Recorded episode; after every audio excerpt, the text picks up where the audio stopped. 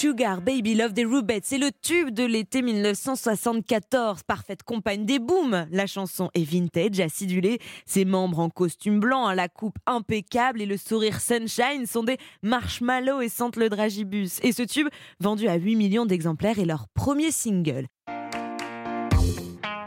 Alors les Rubettes s'inspirent du doo-wop, un sous-genre du rhythm and blues populaire au début des années 50, emmené par les Platters ou Moonglows. Et en 1974, quand ce tube sort, nous sommes dans l'ère du glam rock, mouvement musical né au Royaume-Uni. D'où viennent les Rubettes? Alors quand on pense glam rock, on pense à Roxy Music ou à David Bowie, au dandisme, aux vêtements excentriques et aux guitares bien senties.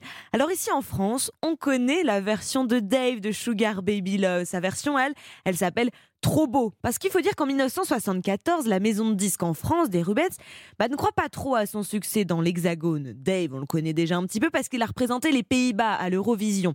Et alors il reprend en français donc la même année que les Rubettes leur tube. C'est le premier gros succès de Dave, ce tube trop beau. Et il revenait ensuite avec Vanina, 1 million de 45 tours vendu, c'est dire. Mais alors c'est bien les Rubettes qui font le tube de l'été 74 avec Sugar Baby Love, bien qu'au bout de quelques années, les fans se lassent de leur pop sucré, euh, puis bien sous tout rapport, hein, préférant alors se tourner vers les Sex Pistols, un peu plus rock. Le groupe se sépare en 1979, laissant derrière eux ce tube, et puis quand même une dizaine d'albums.